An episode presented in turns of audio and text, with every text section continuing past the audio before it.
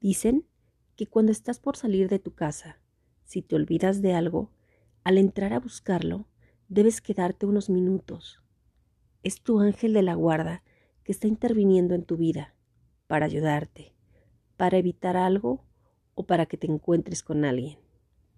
Para que un milagro suceda, tienes que darle tiempo. Solo por hoy, relájate y permite que tu ángel tome las riendas de tu vida. Para que la magia ocurra, hay que darle espacio en la realidad. De Carl Bev Mar.